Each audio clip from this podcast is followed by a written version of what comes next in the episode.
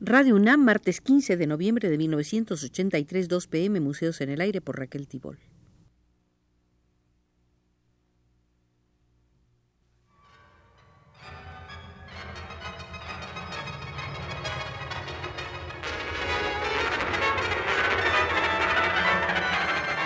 Museos en el Aire.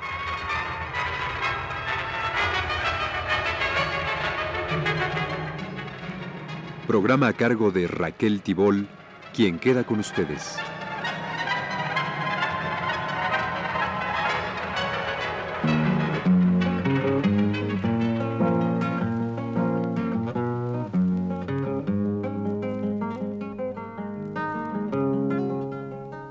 Guiados por Antonio Núñez Jiménez, entramos hoy al Museo Wilfredo Lam.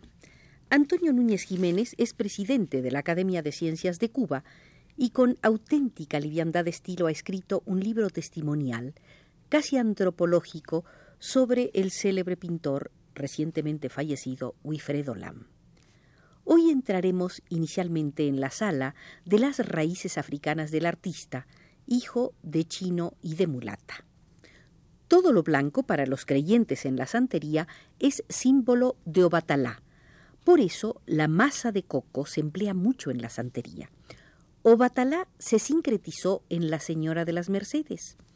A Changó, señor de los truenos y los rayos, el guerrero por antonomasia, los afrocubanos lo identificaron con Santa Bárbara porque ésta lleva una espada en sus manos. Orula equivale al cristiano San Francisco de Asís.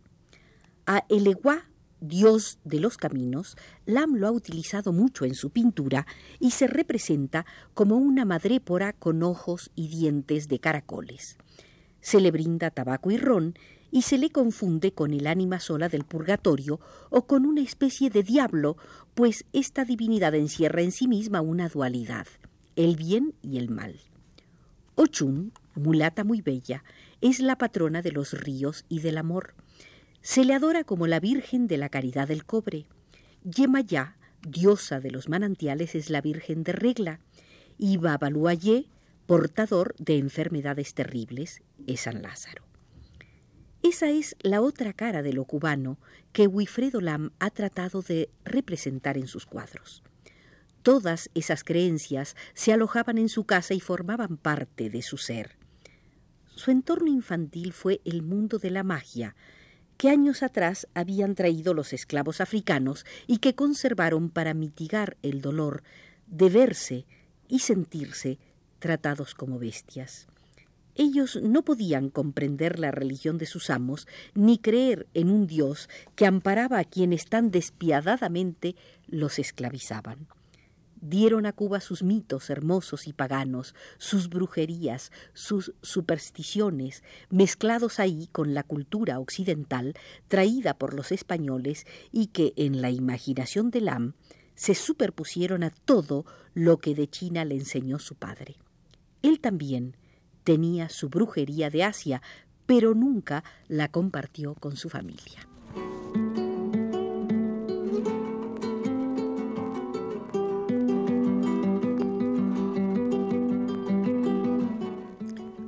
Wilfredo Lam creció en un mundo complejo lleno de fantasías y temores. Su pintura plasma ese mundo y lo trasciende en una síntesis plástica. Con la técnica europea poetizó el mundo espiritual de África. La santera más famosa de Sagua, su madrina, Antoñica Wilson, Ma Antoñica, era la jefa de una secta yoruba o Lukumi y gozaba de un gran prestigio entre sus seguidores, quienes le ofrendaban su devoción grande, gorda, de imponente figura, quería concederle a Wilfredo Lam la protección de todos sus dioses y lo preparó para que su viaje al extranjero tuviese éxito. Wilfredo visitaba la casa de esa santera repleta de ídolos africanos. Tenía el poder de conjurar los elementos. Lo que más le admiraba de su madrina Antonia era ver cómo le traían una gallina de Guinea con las patas atadas y ella decía Déjenla suelta. La gallina se ponía sobre sus patas, ella le tocaba la cabeza, y el ave cerraba los ojos y se quedaba como muerta. Ya en España, recibió una carta de su madre con una cinta con los colores de Changó y Yemayá.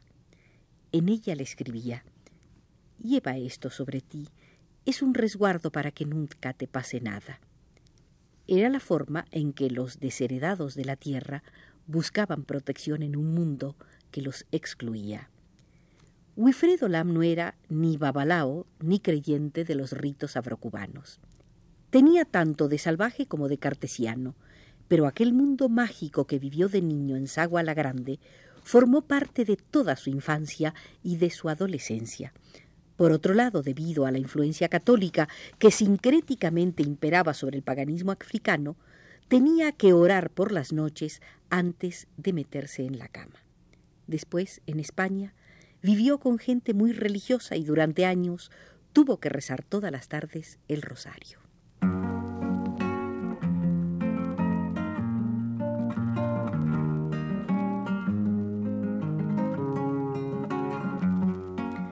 Hasta los 20 años, Wilfredo Lam tenía miedo de mirarse en el espejo porque siempre veía a otro detrás de él. Sus cuadros están llenos de todo eso. En ellos se reiteran muchas de las obsesiones de su infancia. Murciélagos en perenne vuelo o estáticos como muertos, gallos de picos y espuelas afiladas, lunas en todas sus fases, diablitos como el propio Satán huevos y ruedas, herraduras, caballos, frutos como genitales, escudos y una flora salvaje o domesticada. Atributos y ofrendas a los dioses en una mitología que exalta sus sentidos o provoca el éxtasis en su ser. Todos estos elementos forman parte de un ceremonial que auspicia cambios generadores de un mundo y una vida más plenos. En algunos de sus cuadros aparece Changó, dios de la guerra, con su vigorosa vertebración. En Natividad y Belial, emperador de las moscas, entre otros, Changó está representado como una herradura terrible.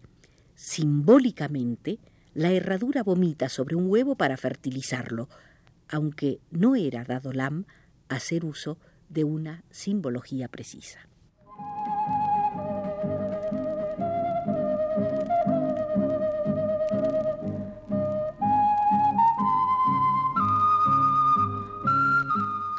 Wilfredo Lam aprendió a leer cuando tenía seis años, en una cartilla que comenzaba con una cruz.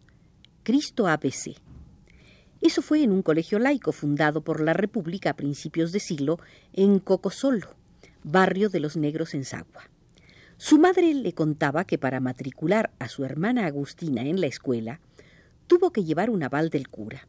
De lo contrario, por ser mulata, no la aceptaban y después de las seis de la tarde los negros no podían ir desde su barrio al parque Albarrán en el centro del pueblo. Le gustaba a Lam jugar a los maestros con los chicos del barrio. Eso quizás porque muchos en su familia eran educadores. Tuvo como maestros particulares a algunos parientes no volvió a encontrarse con sus viejos maestros hasta 1943, cuando le confirieron el título de hijo predilecto de su ciudad natal. De ese encuentro conservó una fotografía. A los siete años de edad, Lam creyó que podía hacer esculturas con un clavo grande y un martillo. Trabajaba en las banquetas hasta que un día, al caerle una esquirla en los ojos, renunció a su empeño y comenzó a pintar dejaba todos sus juegos de niño para pasar horas enteras dibujando. Antes de hacerse de una técnica para la pintura, ya dibujaba de otra manera que el común de los niños. Le servían de estímulo las reproducciones de pinturas de artistas españoles que aparecían en una revista. En sus dibujos infantiles establecía una relación entre el cuerpo humano y el de los animales. Le inquietaban aquellos seres de la mitología medio humanos, medios animales, y se preguntaba cómo fornicarían. Había oído muchas leyendas sobre sátiros y faunos, pero fue el centauro el que ejerció en él una mayor fascinación. Wilfredo Lam era muy tímido con las muchachas. Prefería quedarse agarrado al lápiz y al papel, siempre dibujando. Su papá se sentaba detrás de él y sonreía al verlo pintar.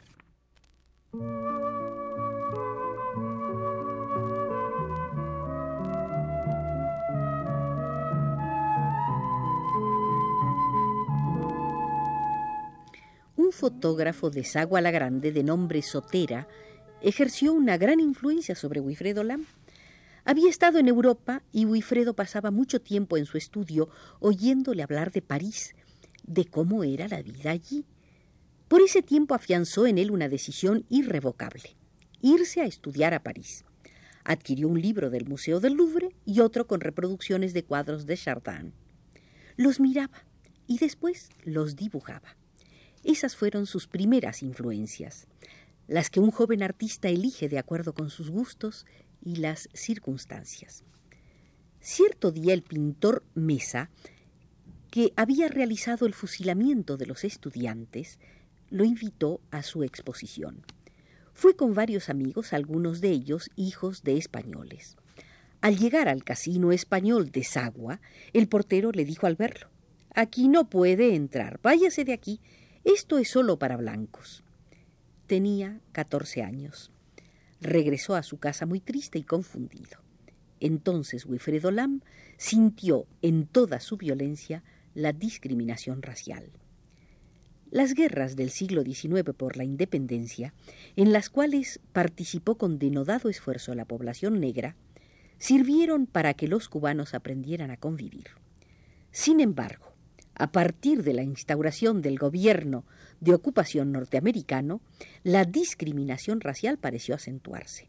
Se evitó toda presencia oficial de los negros para representar a la República en cargos diplomáticos no había juez con tez oscura, ni oficiales de la Guardia Rural, salvo casos excepcionales. Igualmente, les fueron vedados los empleos en oficinas, comercios, servicios públicos y en los grandes planteles educativos. Lam decía que desde pequeño, por vivir el conflicto chino-negro mulato en las calles de Sagua y luego en La Habana, había tenido un concepto muy particular del problema de las razas se desenraizó de todo tipo de racismo al punto de que nunca comprendió la discriminación racial. Solo la hubiera comprendido si la hubiera atribuido a la poca capacidad humana e intelectual de quienes la practican.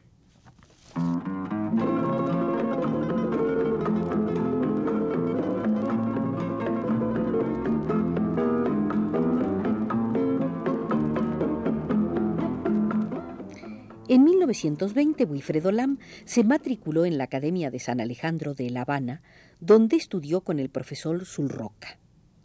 Allí conoció a Víctor Manuel García, ayudante de Zulroca en esa época. También conoció a Leopoldo Romagnach. En la Academia de San Alejandro le hacían copiar estatuas griegas que no le gustaban. Al conocer mejor la academia, dejó de interesarle. Su vida en La Habana era tan miserable que apenas tenía con qué sostenerse. Siempre estaba en deuda. Con otros pintores se dedicaba a hacer manchas y las vendía. Su temática inicial fue el paisaje. Trabajó pintando carteles comerciales, decorando muebles con paisajes. Esto último le dio para comer y vestir. En 1923 se fue a España unos amigos de su familia lograron que el ayuntamiento de Sagua le otorgara ayuda económica por 40 dólares mensuales que no alcanzaban realmente para nada. Wilfredo Lam tuvo que pagar su pasaje en barco. Su familia logró comprar monedas de oro que la hermana Luz colocó en un cinturón especial hecho por ella. Lam lo llevó debajo de la camisa para no perderlo. Antes de salir, su madrina Antonia le hizo una limpia para asegurar posteriores éxitos. Le untaron la boca con manteca de corojo, le hicieron lavarse la cara y secarse con una toalla roja y muchas otras cosas. Se fue confiando en la santería y trató de practicarla en su primer tiempo español, pero la vida impone sus reglas y aquello comenzó a ser olvidado.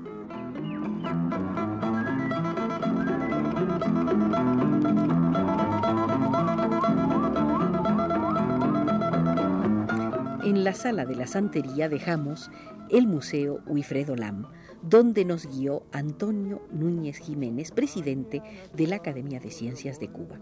Será aconsejable regresar a tan rico museo, pero ya José Gutiérrez desde los controles nos cierra las puertas.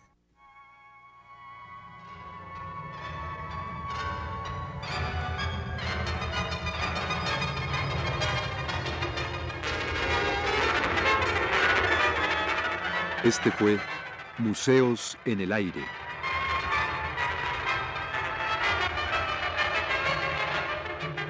El programa de Raquel Tibol que se transmite todos los martes a las 14 horas.